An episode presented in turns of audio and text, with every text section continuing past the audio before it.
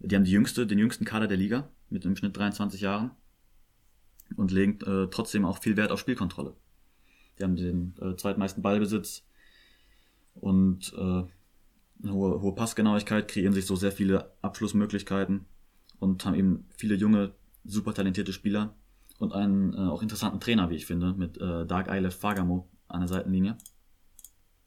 Äh, der äh, Ott, Ott Grenland, äh, zwölf Jahre lang sehr erfolgreich gecoacht hat, mit denen auch es nach Europa geschafft hat, was für einen Verein von der Größe von Ott wirklich nicht selbst, selbstverständlich ist. Und der ist eben seit äh, 2020 in Wollerenga tätig. Und der kann so eine Mannschaft, eben auch eine junge Mannschaft, wirklich formen. Und ich glaube, dass mit Wollerenga in den nächsten Jahren durchaus zu rechnen sein darf.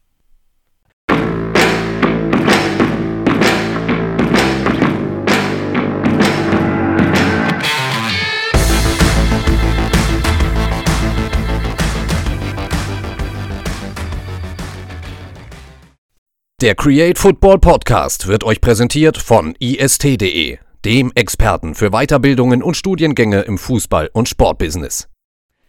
Hallo und herzlich willkommen zu einer neuen Episode vom Create Football Podcast. Jetzt ganz kurz vor Weihnachten draußen bei mir hier in Schleswig-Holstein liegt schon der Schnee. Ich hoffe, dass das so bleibt. Kekse und Tee sind hier dabei gestellt. Richtig gemütlicher Podcast nochmal. Aber heute ohne Co-Founder Quirin Ster. Der befindet sich noch nicht im Weihnachtsurlaub, sondern vor allem im Stress. Wir haben noch einige Aufträge abzuarbeiten, äh, jetzt auf den letzten Dezembertagen und äh, die haben natürlich dann auch gewisse Priorität. Aber wir haben natürlich für Ersatz gesorgt äh, und ich bin nicht alleine hier im Podcast und zwar habe ich mir einen Experten reingeholt.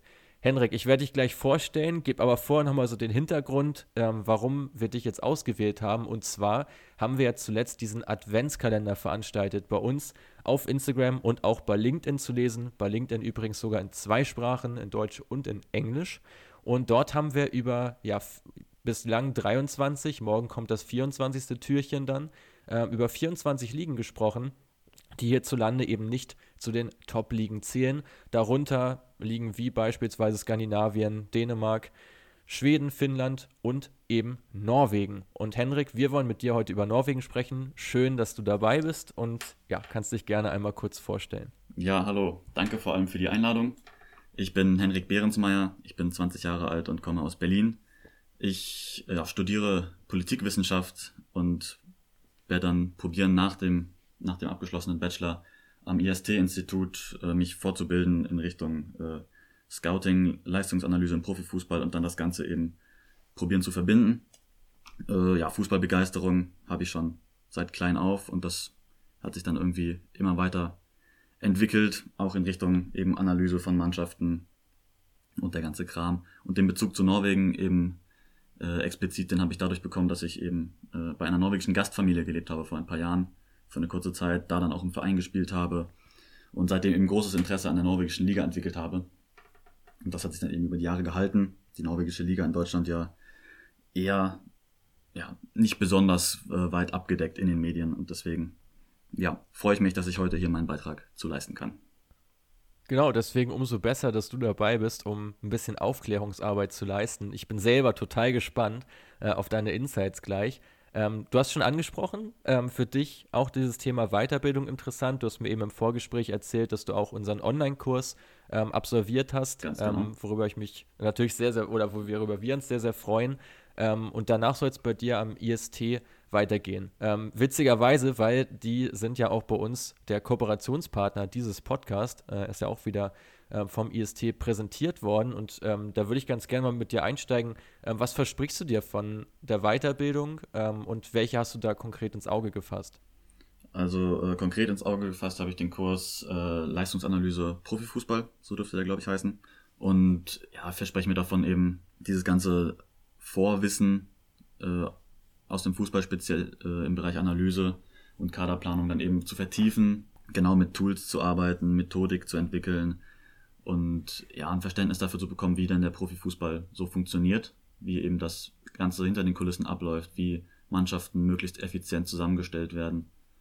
Und ich denke, da bekommt man da einen ganz guten Einblick drin und dann natürlich eben dadurch, dass man dann diesen Abschluss hat, eben auch womöglich den Fuß in die Tür. Ja, definitiv. Also ich weiß ja auch äh, aus vielen Gesprächen mit, mit David, äh, dass das EST da auch immer recht bestrebt ist, äh, dann entsprechend auch ja, Kontakte herzustellen, auch schon mal so ein bisschen Perspektiven aufzuzeigen. Also ja, macht definitiv Sinn, äh, sich da in dem Gebiet ein bisschen weiterzubilden. Ähm, ja, und vielleicht ähm, sehen wir dich dann ja bei einem norwegischen Erstligisten ähm, als Analytiker äh, oder als ähm, ja, Unterstützung für, den, für die sportliche Leitung. Ähm, kannst du dir sowas vorstellen? Also gerade so, wenn du schon diese Erfahrung jetzt hattest, in Norwegen zu leben, ähm, diese, diese Nähe, sage ich mal, zu spüren, ähm, wäre es für dich überhaupt eine Option? Das kann ich mir auf jeden Fall vorstellen. Genauso wie du es gesagt hast, irgendwie im Bereich, äh, ja, im Scouting, in, in der Analyse, ja, äh, bei einem norwegischen Verein, erste Liga, im Nachwuchsbereich eventuell, hat diese Vereine äh, zu unterstützen, ja. da probieren, mein Wissen einzubringen. Das wäre auf jeden Fall schon ein Ziel. Ja, ich glaube, dass gerade für viele, die ähm, mit dem Nachwuchs auch in Berührung stehen, dass da dieser Wissensdurst extrem groß ist. Ähm, gerade für Leute, die jetzt vielleicht noch nicht ähm, bei Borussia Dortmund im Scouting arbeiten ähm, oder bei Fortuna Düsseldorf beispielsweise. Ich glaube, dass das gerade für ja, solche Quereinsteiger oder junge Menschen, die versuchen im Fußball sich ein eigenes Feld aufzubauen, viel Know-how anzureichern ähm, und eben so ein bisschen frischen Wind in die Branche reinzubekommen, ähm, dass da gerade ja, eine IST-Weiterbildung sehr gute Geschichte ist. Ähm, also bleib auf jeden Fall auf dem Weg äh, und ja, da sei schon mal ein bisschen angeteasert, dass wir in diese Richtung im Frühjahr dann auch äh, noch mal ein bisschen was mehr kommunizieren können, was da vielleicht noch für weitere Optionen aufkommen Richtung Sommer beim IST. Aber ja, genug davon. Äh, lass uns inhaltlich einsteigen. Äh, du hast eben schon gespro darüber gesprochen. Ähm, du warst in Norwegen, ähm, hast dort eine lange oder eine, eine Zeit lang gelebt. Ähm, erzähl doch mal, wo du genau warst ähm, und wie es überhaupt so dazu gekommen ist, dass du auch auf Norwegen gegangen bist. Äh, ja, äh, und zwar ist die Geschichte eigentlich ziemlich kurios. Und zwar. Ähm, Umso besser. Sowas ja. wollen wir im Podcast haben, Henrik. Genau Klar, gerne, sowas. Gerne. Und zwar, ähm, ja, wir sind äh, mal in den Urlaub gefahren nach Norwegen und äh, haben äh, Haustausch gemacht, so nennt sich das. Das ist quasi, man kommt mit Familien in Kontakt und dann mhm. tauscht man eben die Wohnung für einen kleinen Zeitraum. Und, ich glaube, so, äh, sowas gibt es auch bei einigen Sendern, ne? Ich nenne jetzt keine TV-Sender, aber sowas ja, habe ich schon mal auch. gesehen. Aber wir waren ohne Kamera da. okay. Und äh, dann sind wir mit der Familie später in Kontakt geblieben und dann war irgendwann die Frage, äh, ob ich Lust denn hätte, mal eben eine Zeit lang, einen Monat lang bei denen äh, ja, zu leben. Und dann habe ich gedacht, ja, auf jeden Fall. Und dann bin ich da hingegangen, war dann bei denen in der Familie eben, bin da zur Schule gegangen, habe im Verein gespielt, war mit denen im Urlaub. Und das war eine mhm. super Zeit. Und eben dadurch, dass eben die Familie auch durchaus Fußball interessiert war, wie ja viele Norweger sind, auch wenn es nicht ganz so populär ist wie in Deutschland, ja, natürlich dann eben auch mit der norwegischen Liga in Kontakt äh, gekommen. In der Stadt Drammen war das, habe ich glaube ich noch nicht erwähnt. Und da spielt er eben Strömsgodset, Heimat von Martin Oedegaard unter anderem. Und das war dann natürlich schon auf jeden Fall auch interessant, so mal was über diese Vereine dazu erleben, weil man die ja vorher, also vorher hatte ich die noch gar nicht auf dem Schirm gehabt. Ich wusste, dass in Norwegen Fußball gespielt wird, aber in welchen Vereinen und wie gut die sind, das wusste ich damals noch nicht. Und dann ist eben dadurch dieses Interesse entstanden und das hat sich dann über die Jahre bewährt. Mhm. Ja, Wahnsinn. Ähm, genau, Drammen hast du schon angesprochen, ganz in der Nähe äh, oder eine Stunde ungefähr von, von Oslo entfernt. Ähm, und ich habe eben schon im Vorgespräch zu dir gesagt, als ich mich jetzt auf die Folge vorbereitet habe, ist mir vor allem aufgefallen, wie weit doch äh, viele Vereine voneinander entfernt sind in der norwegischen Liga. Oh ja. Also um es mal so ein bisschen geografisch zusammenzufassen, du kannst es mit Sicherheit besser als ich. Ähm, aber da ist die Streuung schon relativ groß. Ne? Magst du mal so ein bisschen beschreiben? Ja, also die Streuung ist enorm. Also wenn man mal denkt, Norwegen, wenn man sich das auf der Landkarte ansieht, das ist ein Land, das ist irre gestreckt.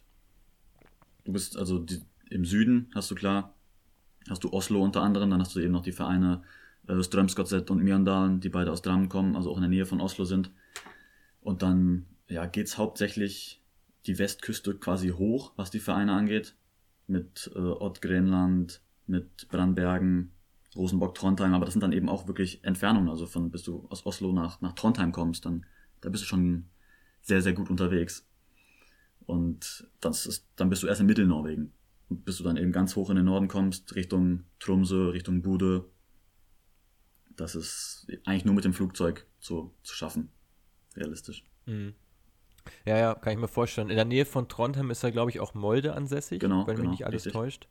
Ähm, die sind, glaube ich, so gar nicht so weit voneinander äh, entfernt. Aber auch da hätte ich gedacht, dass, also da ist ja drumherum auch nicht besonders viel. Also für mich war immer so Trondheim, Rosenborg Trondheim so mit der bekannteste Verein. Es ist Ähm, auch jetzt seit ein paar definitiv- Jahren auch äh, jetzt seit ein paar Jahren und dann auch Molde äh, dazugekommen mit auch einigen ja Auftritten europäischer Natur. Ähm, Unter anderem Wie- ja Hoffenheim rausgeworfen aus der Europa League. Richtig, genau.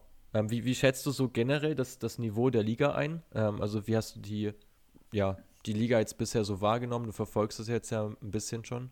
Also generell ist die norwegische Liga jetzt von der Qualität natürlich europäisch, würde ich sagen, im Mittelmaß anzuordnen. Wenn man sich den, das UEFA-Ranking ansieht, dann äh, rangiert die Liga auf Platz 21 zwischen Griechenland und Israel. Mhm. Also das ist jetzt nicht, nicht die europäische Spitzenklasse, die sich da in Norwegen zusammenfindet. Aber wenn man sich die einzelnen Teams mal anschaut, äh, zum Beispiel die Spitze der Liga, da hast du Budo Glimt, Molde FK, Rosenborg Trondheim, die meiner Meinung nach auch in der Bundesliga bestehen könnten. Bude und Molde wahrscheinlich sogar Richtung Europapokal. Vor allem die letzten Jahre. Und äh, ja, dann hast du aber eben ein riesiges Leistungsgefälle in dieser Liga. Du hast ein großes, ausgeglichenes Mittelfeld. Und dann, wenn du guckst jetzt, wie die Absteiger gespielt haben in dieser Saison, gerade Mjörndalen und Starbuck, das ist dann wahrscheinlich in Deutschland eher untere zweite Liga. Wenn überhaupt, wenn, Wenn überhaupt, überhaupt. würde ich sagen. Wahrscheinlich eher Also sogar dritte Liga. Denke ich auch, denke ich auch. Also ich glaube, da bewegen wir uns schon auch Richtung, Richtung dritte, dritte Liga im Endeffekt. Äh, Also ich glaube, das ist gerade für viele Zweitligisten oder ambitioniertere deutsche Zweitligisten Ja, gerade interessant ja, gerade in dieser Saison vor allem meine deutsche zweite Liga, da ist Ja. ja Prominenz vertreten, durchaus. Absolut. Auch da eben so bei mittelmäßigen Clubs jetzt aus Norwegen mal, mal reinzuschauen. Ja. Ähm, einen Transfer gab es jetzt ja schon mit Björkan, der Richtig. Linksverteidiger von Bude Glimt, der ähm, zur Hertha wechseln wird ähm, und dort im Prinzip mit Plattenhardt und Mittelstädt um den Linksverteidigerposten konkurrieren wird. Ähm, und das ist ja auch nicht der einzige Wechsel. Also gerade Böde Glimt, ja auch mit Heuge beispielsweise, der dort gespielt hat, äh, jetzt für Eintracht Frankfurt unterwegs, ähm, bringen ja auch so den einen oder anderen Spieler gerade raus. Absolut, absolut. Gerade Budo Glimt. Ja, so die Märchengeschichte der letzten Jahre im europäischen Clubfußball. Ein Verein mit wirklich im Vergleich auch zur norwegischen Konkurrenz echt bescheidenen Mitteln, die jetzt zweimal in Folge Meister geworden sind und unfassbar talentierte Jugendspieler hervorbringen. Also da sei mal eben zum Beispiel Frederik Björkan genannt, der jetzt zur Hertha wechselt, Patrick Berg, der jetzt nach Frankreich geht. Äh, ja, das sind auch eben Jens Petter Hölge zum Beispiel bei Milan bzw. Eintracht Frankfurt auf Leihbasis, die den eben auch echt große Millionen Gewinne einspielen, dass Budo sich echt in den letzten zwei Jahren zur faszinierendsten, attraktivsten und mittlerweile auch besten Mannschaft in Norwegen gemausert hat. Äh, unter anderem ja auch Zinkernagel, den du, glaube ich, Genau. noch nicht genannt hast, ähm, der auch zu, zu Watford gewechselt ist. Also schon, ja, schon wirklich einige Spieler rausgebracht, hervorgebracht. Ähm, wo liegen so aus deiner Sicht die besonderen Trümpfe? Weil gerade Böde Klimt ist ja schon ziemlich auch ja, abgeschieden, sage ich mal, ähm, vom, vom Rest, Absolut. also geografischer Natur jetzt. Die sind ja absolut nicht im Ballungszentrum. Auch Richtung tatsächlich, Oslo tatsächlich der erste, unterwegs.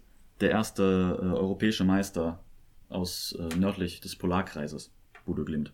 Okay, interessant, ja. Und ja, was ich denke, was Bodo Glimt so äh, erfolgreich macht in den letzten Jahren, ist einfach äh, ihre klare Spielphilosophie, die sich auch durchaus abhebt vom Rest der Liga, weil eben sehr viel auf Ballbesitz Wert gelegt wird, kurze Pässe, situatives Pressing, auch schon früh auf dem Feld und eben auch kluges Scouting natürlich, was damit einhergeht, dass viele äh, Spieler die letzten Jahre äh, Top-Leistungen gebracht haben, vorher eben bei anderen Vereinen in Norwegen nicht den großen Durchbruch geschafft haben, den jetzt in Budo schaffen, weil sie einfach wissen, dort wird eben gut gearbeitet, da wird in einen vertraut, da fliegt auch nicht der Trainer nach fünf schlechten Spielen. Ja, und das ist vor allem eben dieses Vertrauen in die eigenen Spieler, in die eigenen Jugendspieler, die dann eben auch ja, mit dieser klaren Spielphilosophie einhergeht und dann eben im Endeffekt dazu sorgt, dass Bude hohe Transfergewinne erwirtschaftet die letzten Jahre, gut wirtschaftet, nachhaltig umgeht. Und deswegen stehen sie eben da, wo sie stehen. auch gerade so der Vater des Erfolgs, ähm, Kjetil Knudsen, Ja. äh, der Trainer von Böde, jetzt ja auch schon seit Anfang 2017 äh, im Verein, dort erst eine Saison als Co-Trainer gemacht, danach zum Trainer aufgestiegen, Also auch da sieht man ja wirklich diese ja, starke Kontinuität, hat auch jetzt immer noch Vertrag bis 2024. Genau, also hat er sehr, letztens erst verlängert. Ja. Ja, und mischt im Prinzip jetzt mit einem Punkteschnitt von fast zwei äh, in seiner Amtszeit ja komplett die Liga auf. Und du hast es ja gesagt, so die Mittel von Böde nicht die allergrößten. Ähm, und da haben sie wirklich mit das Optimum rausgeholt.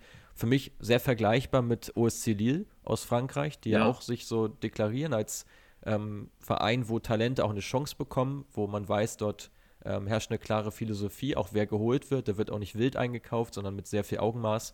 Ähm, erinnert schon stark daran, wenngleich es natürlich eine andere, andere Ja, Dimension ist, klar, wenn wir jetzt hier klar. von einem Kader mit knapp 15 Millionen Marktwert sprechen. Und ich meine, Bodo Glimt ja nicht nur für, Auf, für Aufsehen gesorgt in Norwegen selber, sondern eben auch international in dieser Saison. Wenn man sich mal die Conference League anschaut, 6 zu 1 gewonnen gegen den AS Rom. Das ist eine Ansage. Ja, absolut. Absolut. Also war auch ähm, ein absolutes ja, Breakout-Spiel für Erik Botheim, Oh ja. äh, der jetzt ja auch gewechselt ist nach Krasnodar für 5 Millionen. Also auch keine besonders hohe Ablösesumme, wenn man mal so, so überlegt, aber das ist ein, einfach so dem Liganiveau, glaube ich, geschuldet. Und für Ähm, norwegische also Vereine ist das Riesengeld. Wird, absolut. Ja, genau. Allein, mit, allein durch, die, durch die Verkäufe von Erik Botheim und Patrick Berg macht Bodo jetzt 10 Millionen Euro. Und damit sind Ja. quasi die nächsten Jahre durchfinanziert. Sind echt Riesendimensionen. Wenn man Ähm, sich, wenn man auch für mal bedenkt, dass die ja auch theoretisch jetzt schon Leute in der Hinterhand haben, die die beiden ersetzen können. Also äh, Ja. da wäre jetzt zum Beispiel mal Ola Sulbacken genannt, Mhm. äh, sehr großgewachsener Außenstürmer, der auch in der vergangenen Saison schon sechs Tore erzielt hat. Der, ich denke, dem traue ich durchaus zu, dass er eben die Fußstapfen von Botheim ausfüllen kann in der folgenden Saison.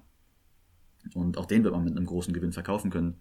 Genauso wie Hugo Wettlesen, junger Mittelfeldspieler, der jetzt äh, so der Partner von Patrick Berg im Prinzip war, der jetzt wahrscheinlich noch mehr Verantwortung übernehmen wird im zentralen Mittelfeld. Ähnlicher Spielertyp auch.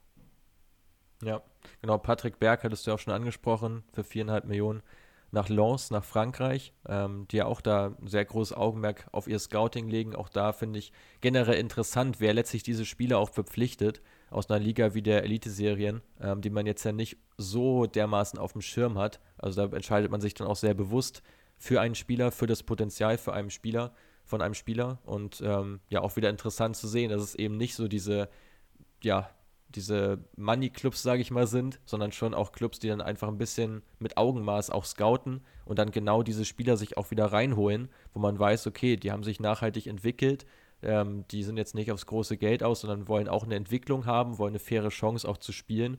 Und dann ist so ein Trans Transfer nach Lens ja auch eine ja, super Ganz- Option. Ganz genau. Vor allem, ich denke auch Lens, gerade wie sie spielen und auch wo sie stehen in Frankreich, eigentlich der perfekte nächste Schritt für einen Spieler wie Patrick Ja. Berg. Das sehe ich auch so. Ähm, ja, zu, zu Böde soweit ähm, einiges schon gesagt. Gibt noch zwei Vereine, die sogar noch einen höheren Marktwert haben in der Liga. Das sind zum einen Rosenborg und Molde. Ähm, mich würde interessieren, wie siehst du Rosenborg-Trondheim, die ja vor einigen Jahren noch so der Top-Club schlechthin waren und jetzt ja in der Tabelle auch wieder ein Stück weit abgerutscht. Jetzt in Ja. der Endtabelle Fünfter geworden. Ähm, den europäischen, europäischen Wettbewerb auch verpasst. Ähm, wie siehst du da die Entwicklung? Ja, also erstmal Rosenborg-Trondheim, bis vor ein paar Jahren noch der FC Bayern Norwegens gewesen. Wenn man mal guckt, die sind von 1992 bis 2004 durchgehend Meister geworden. Haben natürlich dementsprechend einen für norwegische Verhältnisse riesigen Etat. Zuletzt 2018 Meister geworden und seitdem ging es dann bergab. Äh, ja, zuletzt eben jetzt in dieser Saison nur noch Platz 5, Europa verpasst. Und ja, ich denke, es liegt vor allem, ich meine, wenn man sich mal Statistiken anguckt, äh, sie haben immer noch die beste Chancenbewertung gehabt in dieser Saison. Ja. Aber es fehlt trotzdem so der richtige Goalgetter. Habe ich das Gefühl, weil die Tore verteilen sich auf ziemlich viele Torschützen. Und äh, der Top-Torjäger letzte Saison war Dino Islamovic und der hat gerade mal sechs Treffer erzielt. Und ja, und dann das reicht dann halt eben nicht, um nochmal ganz oben mit anzugreifen, wobei sie ja eben auch trotzdem viele interessante, gerade junge Spieler haben, aber die eben noch nicht ganz so geliefert haben, wie man es von ihnen erwartet. Und dadurch, dass Rosenborg eben auch die letzten Jahre schon ja, ge- gekriselt hat, kommt Unruhe in den Verein. Der Trainerstuhl wird zu einem, zu einem Schleudersitz. Das fügt dann eben auch am Ende nicht dazu, dass du dich stabilisierst und wieder oben angreifst, gerade wenn eben Vereine wie Molde oder Bude deutlich besser wirtschaften. Definitiv. Und ja, im, im, Kader stehen ja wirklich einige bekannte Namen auch. Alexander Tete, ja. ähm, auch ein langjähriger Nationalspieler, Markus Henriksen, der Kapitän, auch, auch Premier League Erfahrung beide. gespielt. Persians Gelbrett, kennt man noch aus der Bundesliga, HSV und ähm, Hertha BSC. Sehr interessant finde ich Emil Konradsen Seide, ähm, ja, den wir auch schon mal vorgestellt haben, bei uns auf der Seite. Wirklich sehr, sehr starker Dribbler, viele Dribbling-Versuche, sehr stark im 1 gegen 1. Ähm, auch erst 20 Jahre. Ähm, denk mal, dass der sich auch wirklich noch weiterentwickeln kann und auch so der Nächste ist, äh, der den Schritt nochmal gehen könnte. Ähnlich, äh, in die gleiche Kerbe schlägt auch Carlo Holse, meiner Meinung nach. Offensiver Mittelfeldspieler, auch ähnlich jung, 22 Jahre in der letzten Saison eben auch 14 Scorer schon gehabt in 29 Einsätzen als Stammspieler auf der 10. Auch ein sehr, sehr mhm. spannender Spielertyp. Ja, interessant. Ähm, ja, woran, also im Prinzip, du hast die Chancenverwertung schon angesprochen, die ist mir auch aufgefallen. Äh, was ja eigentlich noch besorgniserregender ist, dass du mit einer Top-Chancenverwertung trotzdem nur Fünfter wirst, ja. ähm, obwohl du ja eigentlich ähm, ja, mit eins der besten Teams äh, auf dem Papier zumindest hast in der Liga. Ähm, ja, kannst du es an irgendwelchen Punkten festmachen? Also ist da auch so diese Unruhe der vorrangige Punkt ähm, im Verein und wie sieht es auch mit der Fankultur aus? Das würde mich sehr interessieren. Okay. Äh, ja, erstmal äh, zur ersten Frage. Ich glaube, ich, mich würden mal die XG-Statistiken interessieren von Stürmern wie gerade Dino Islamovic. Weil äh, sie haben ja eine gute Chancenverwertung, aber eben wenig Tore erzielt. Und dann würde mich mal das habe ich gar nicht auf dem Schirm, das würde mich interessieren. Vielleicht könnt ihr mir da weiterhelfen mit der Daten, mit den Metriken, die ihr habt. Ja, wie das aussieht äh, mit X-Goals, Assists und eben den X-Goals an sich. Ob da einfach, ja, einfach von schau, die, die Durchschlagskraft mal, eben schau fehlt. Ich schau mal parallel oder? rein, während du redest. Ähm, kann dir da gleich dann eine Info zu liefern. Und eben zum zweiten Punkt, äh, die Fankultur, würde ich sagen, in Norwegen ist ja klassisch europäisch orientiert viele Vereine auch die Ultragruppierungen haben, wenn natürlich auch alles deutlich kleiner ist als in Deutschland, viel kleiner. Und äh, generell lockt die Elite-Serien jetzt auch nicht die Massen in die Stadien. Also das größte Stadion ist Lerkendal von Rosenborg. Da passen 21.000 Menschen knapp rein. Und ins Stadion von Bude, glaube ich, knapp 10.000 nur. Ja. Also da sieht man halt auch klar, Fußball ist populär in Norwegen, aber an Handball und Wintersport kommt es halt nicht vorbei. Und, ist halt auch ja. hier ungefähr Drittliganiveau, ne? wenn du solche Stadien ja, genau, auf jeden hast. Fall. Auf jeden ähm, Fall. Irgendwo zwischen zweiter und dritter Liga, ja. Was also ich habe gerade mal geschaut, äh, bezüglich der XG-Werte ähm, ist es so, dass ähm, Rosenborg da zehn Tore mehr erzielt hat ja, als nach Expected Goals. Fast, ähm, ja. Also schon noch eine ganz ordentliche Ausbeute. Bei den Spielern schaue ich jetzt gleich nochmal rein. Ja, und was ich auf jeden Fall nochmal äh, sagen wollte, ist, äh, der Aspekt der Vereine selber in Norwegen, die sehr nachhaltig alle arbeiten, oder zumindest die meisten. Nicht nur finanziell, sondern dass sie eben auch viel für die Region tun, viel für die Menschen in den Städten. Äh, da wieder auch mal äh, Bude Glimt zum Beispiel vorbildlich oder auch Strömsgodset in Dram, die äh, eben sich äh, zu den Nachhaltigkeitszielen der Vereinten Nationen benennen und dann eben auch sehr viele mhm. Projekte äh, ankurbeln in den Städten, wie zum Beispiel eben äh, Sportangebote für körperlich eingeschränkte Menschen oder äh, Nachhaltigkeit eben im Bereich des Stadion-Caterings und so weiter, auch was Stromverbrauch und so angeht. Da ist Norwegen oder wahrscheinlich generell die skandinavischen Länder eine ja. Art Vorreiter auf jeden Fall für Europa. Ja, ja. Kann ich mir auch gut vorstellen. Ähm, dann lass uns noch kurz über drei Teams sprechen. Ähm, einmal Molde natürlich, ähm, mit Stian Gregersen in der mhm. Innenverteidigung, äh, den wir auch schon jetzt seit längerem verfolgen und seine Entwicklung da auch beobachten. Ähm, ja, Mold hat sich auch ganz schön aufgeschwungen, jetzt auch nur drei Punkte hinter Böde gelandet. Ähm, wie schätzt du, wie schätzt du Molde ein? Was zeichnet Molde so aus? Äh, wofür sind sie bekannt? Also Molde auch seit den 2010er Jahren ja, eine Top-Mannschaft in Norwegen, mit die beste, eine der besten Mannschaften auf jeden Fall, zuletzt eben 2019 Meister geworden, Erling Haaland vorgebracht. Und Molde ist eine, eine Mannschaft, die sehr offensiv spielt. 70 Tore erzielt in der vergangenen Saison, das sind zehn mehr als die zweitbeste Offensive, wenn mich das nicht, wenn mich da nicht alles täuscht. Und äh, mit Ohi Omojuanfo in der letzten Saison den Torschützenkönig gehabt. Also da ging sehr viel, sehr viel eben über ihn. Und generell eine Mannschaft, die sehr kreativ spielt. Da haben wir zum Beispiel noch Magnus Wolf Eikrem, den man da hervorheben kann, Ola Brünhilsen, die ja beide auf ich glaub, über, also beide jeweils mehr als 15 Scorerpunkte gehabt haben in der letzten Saison. Eben auch eine Mannschaft, die schwer auszurechnen, auszurechnen ist. Sehr kreativ, sehr offensiv, sehr, sehr stark, äh, auch im, im 1 gegen 1 generell. Das ist eine Mannschaft, die wirklich Laune macht, auch zuzusehen. Was ja vor allem auch an Magnus Eikrem liegt, so dem Spielgestalter, äh, den genau. wir auch bei uns auf der Seite vorgestellt haben, ähm, der auch mit ja, diversen kreierten Chancen aufwarten kann, mit Vorlagen, mit starken Pässen in die Schnittstelle, wovon dann Umianfu, Umi Juanfu, schwieriger Name, richtig ausgesprochen, wirklich gar nicht leicht äh, auszusprechen, äh, geht jetzt ablösefrei äh, zu Rutterstern genau. Belgrad genau. ähm, in der neuen Saison, also auch da wieder ja, sehr clever sehr clever gescoutet, ähm, so einen torreichen Spieler. Ähm, ist natürlich bitter, dass Molde den jetzt ablösefrei ne? abgibt, weil ja. der wird nicht einfach zu ersetzen sein. Ja, muss man sich mal überlegen. Ich meine, 27 Tore in 29 Eben. Spielen in der Liga, das äh, ist schon echt eine Hausnummer. Das ist für jede Mannschaft ein Verlust, ganz klar. Vor allem, wenn man eben finanziell jetzt nicht mal eben für seinen Nachfolger dann drei Millionen auf den Tisch legen kann, mal als Beispiel. So ist es. Ganz genau so ist es.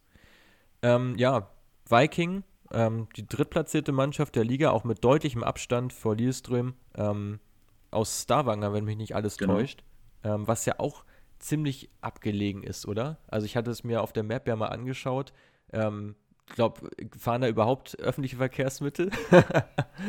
äh, wenn ich, wenn mich nicht alles täuscht, dann meine ich, liegt äh, Stavanger auf der äh, Route der Lofoten. Also man kommt mit dem Schiff, glaube ich, auf jeden Fall da an. Wenn ich nicht komplett auf dem Mit dem Schiff bin. schon mal. Also das ist schon mal möglich, dahin Und, zu kommen. Ja, ich meine, ansonsten wirst du da wahrscheinlich auch irgendwie äh, mit dem Flugzeug auf jeden Fall hinkommen. Auto bist du wahrscheinlich wieder mehrere Tage unterwegs. Aber ich meine, dass es ja. Stavanger ist äh, das Endziel der Luftfotenroute. Ja, ganz interessant ja auch Veton Berisha, äh, der auch schon für Kräuter Fürth einige Jahre gespielt hat, dann zu Rapid Wien gewechselt, äh, der dort jetzt aktiv ist ähm, für, für Viking. Äh, und ich finde es wirklich erstaunlich, dass so Teams, die so völlig abgelegen liegen in der Liga, trotzdem so ja wirklich starke Resultate auch erzielen. Klar kann man jetzt auch sagen, gut, du hast einfach viele von den Teams und irgendwer muss dann ja auch gut abschneiden, okay. Ähm, aber es ist schon, schon beachtlich, weil ich glaube, dass es für Spieler oder die Vereine haben jetzt auch nicht die besten Argumente, Spieler an sich zu binden, durch diese Abgelegenheit, abgeschottet sein, ähm, auch viel Kälte, äh, die man da aushalten muss im Land, viel Dunkelheit. Also das sind eigentlich nicht unbedingt die Faktoren, die jetzt für eine Verpflichtung sprechen bei einigen Spielern. Umso erstaunlicher finde ich das eigentlich, dass sich doch die, vor allem die heimischen Talente, ist natürlich eine Riesenchance dann auch, sich da zu entwickeln, weil du vielleicht gar nicht die Möglichkeit hast, da jetzt an Brasilianer oder generell an Südamerikaner ranzukommen, ähm, wie jetzt in anderen Ligen praktiziert. Das ist teilweise wahrscheinlich gar nicht möglich, ähm, aufgrund der kulturellen äh, Gegebenheiten, oder? Ja, also hauptsächlich spielen eben in der norwegischen Liga Spieler aus Skandinavien. Also viele, natürlich Norweger, Schweden, Finnen, ja. Isländer. Und dann wirklich, das kommt sehr, sehr selten vor, dass da Spieler aus Brasilien sich hin verirren, weil es auch einfach nicht, erstmal natürlich wettermäßig ist es ganz anders und dann eben auch nicht der, der Fußball, der da praktiziert wird, es ist nicht die feine Klinge. Es ist dann eher ja. Arbeiterfußball. Dann hast du natürlich Vereine wie Budo Glimt, wo schon Spielkultur existiert oder auch generell ex ex existiert ja Spielkultur in der Liga, aber eben ja, limitierter, sagen wir es so. Mhm.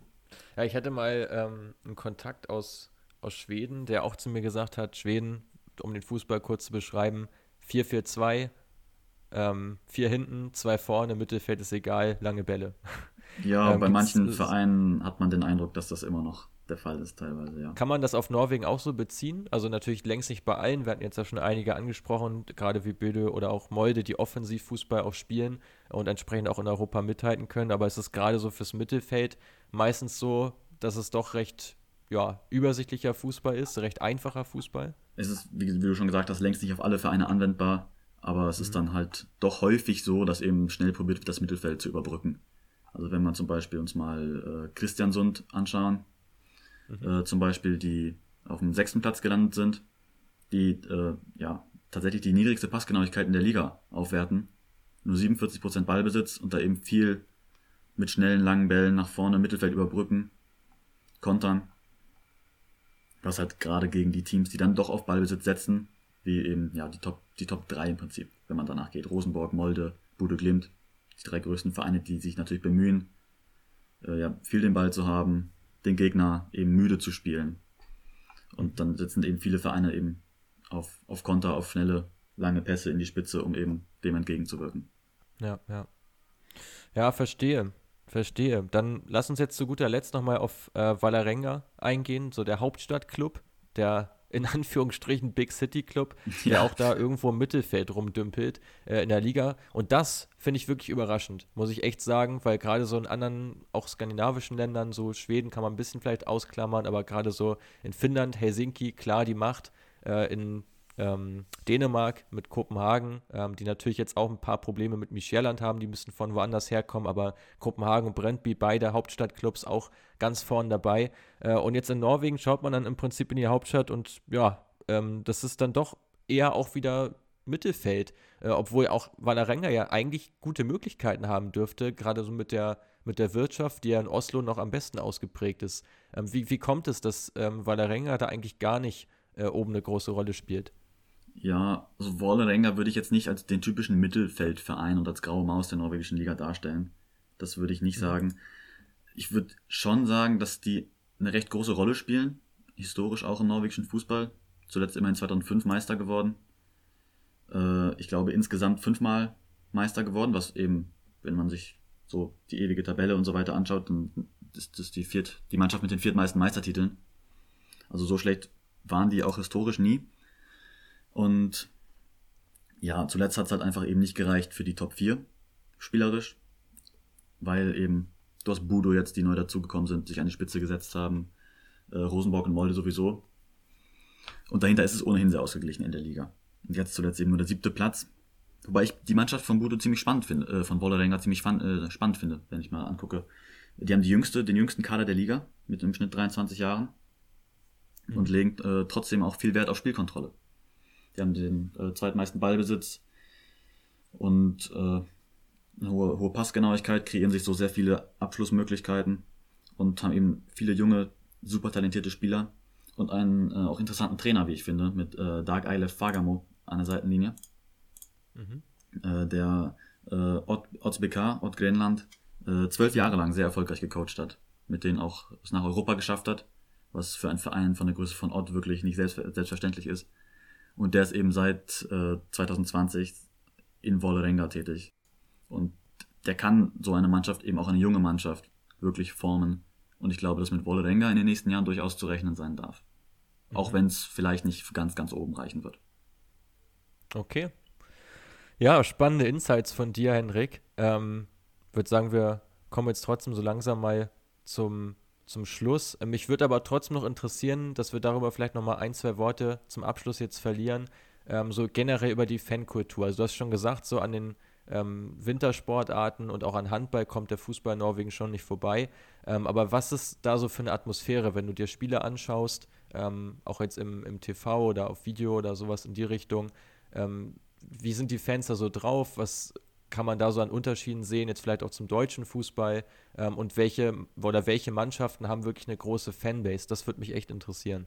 Ja, also erstmal ist es ja in Deutschland relativ ja, schwierig, sich wirklich Spiele in voller Länge aus der Elite-Serien anzusehen. Das ist dann, mhm. läuft dann viel über eben Highlights auf YouTube oder diversen Social, Social Media Kanälen. Und ja, aber was man sagen kann über die Fans in Norwegen, dass die schon sehr, äh, wie ich vorhin gesagt habe, eben europäisch geprägt sind, sehr passioniert, sehr lokalpatriotisch. Auch eben, dass dann die Stadt und der Verein das Größte. Und auch wenn es eben nicht, jetzt zahlenmäßig wirklich nicht so viele sind, die sich halt zum Beispiel in, in Ultragruppen ja, sammeln. Das ist trotzdem eine sehr, sehr äh, ja, energetische Atmosphäre, wenn man das so beschreiben kann, auf den Rängen. Du hast Trommeln, du hast Megafone. Also da müssen sie sich nicht verstecken, definitiv nicht. Also ist es im Prinzip schon so, dass so, wenn jetzt Fans aus Oslo da sind, dass man jetzt nicht sagen kann, gut 50 Prozent sind sowieso Fans von Rosenborg und die anderen verteilen sich auf die anderen Vereine, sondern es ist schon dann recht regional wahrscheinlich gehalten. Das ist sehr regional, oder? ja. Also in Norwegen, was jetzt eben, ich meine, aus der Erfahrung meiner damaligen Klassenkameraden, da ist dann natürlich Rosenborg schon die größte Nummer gewesen, auch mhm. im Ballungsraum Oslo in Drammen, aber natürlich Strømsgodset ZDF für sehr, sehr viele auch da eben ja auch einige natürlich im Jugendbereich selber gespielt haben. Weil es ist halt der Verein in der Stadt mit Mjøndalen noch. Und ja, so viele Fußballspieler gibt es dann im Endeffekt auch gar nicht in Norwegen. Und dann sind halt eben viele in den Jugendmannschaften dort selbst aktiv und dann unterstützen die natürlich auch selber den Verein. Und so wird es in vielen Städten sein in Norwegen. Jetzt hast du natürlich eben eine Mannschaft wie Bodo Glimt, die super attraktiven Fußball spielt. Und in, in Norwegen, nicht nur selber in Norwegen, auch international gibt es viele Menschen, äh, die jetzt eben Bodo Glimt zumindest äh, sehr sympathisch finden.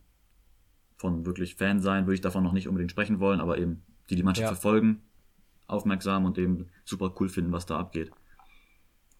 Ich kann mir auch gut vorstellen, dadurch, dass dieser, dieser Fußball in Norwegen jetzt ja auch noch nicht so geprägt ist von großen Investitionen, Investoren oder irgendwas nee, auf Pump äh, zu bauen. Ich glaube, das führt auch so dazu, dass sich die Vereine untereinander das auch europäisch vielleicht mehr gönnen, zumindest die, Fan, äh, die Fans untereinander, dass jetzt, wenn Böde ähm, jetzt europäisch Erfolge feiert, Runden weiterkommt, dass es schon auch das ganze Land irgendwo stolz na macht klar, und freut. Äh, und das finde ich halt echt cool, weil das sieht man ja in vielen Ländern nicht unbedingt so. Auch in Deutschland ist es ja ein riesen Streitthema immer ja, wieder. Ja, das stimmt, ob, ob man die Wahlen international unterstützen darf. Beispielsweise, genau. Genau. Ja. Aber ich glaube, da, dadurch, dass es alles so ein bisschen verstreut ist, auch, dass man da jetzt gar nicht so diese Ballungsräume hat, wo es große Konflikte gibt oder wo es eine riesen Rivalität jetzt gibt zwischen den Vereinen, ähm, ist das vielleicht so ein bisschen außer Kraft gesetzt, ne? Ja, das Gefühl habe ich auf jeden Fall auch.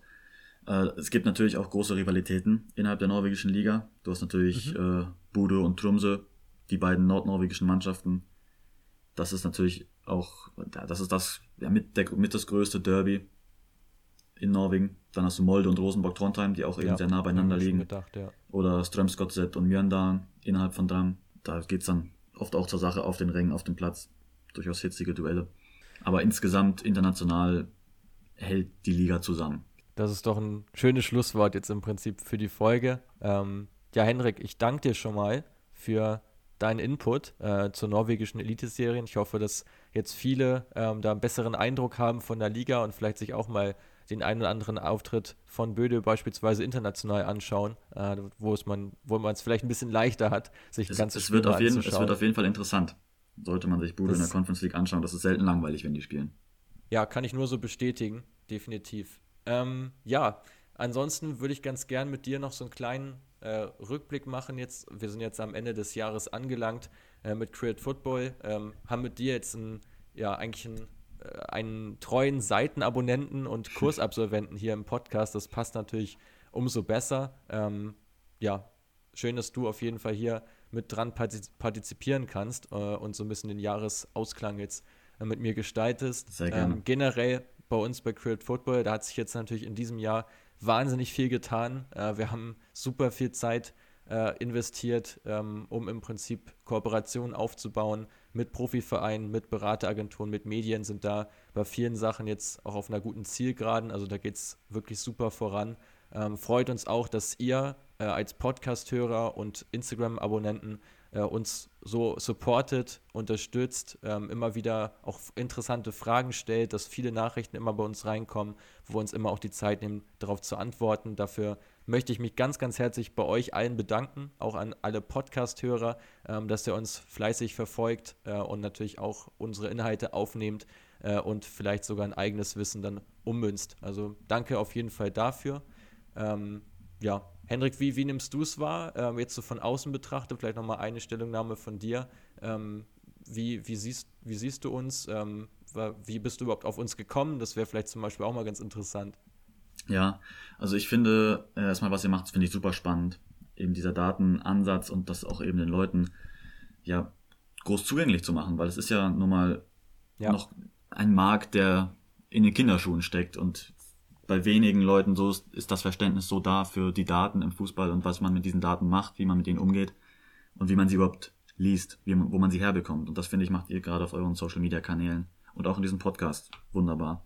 Und deswegen, ja, ich verfolge euch immer sehr gerne und ja, es macht mir großen Spaß, auch, auch zu lesen. In euren Blogs zum Beispiel, wenn da mal wieder eine Analyse ansteht zu beispielsweise der griechischen Super League, die man ja auch nicht unbedingt immer auf dem Schirm hat. Oder jetzt zur Elite-Serien. Ja. Das finde ich immer, das freut mich dann doch sehr. Da kommt dann der Fußball-Nerd in mir hoch. Das ist einfach schön.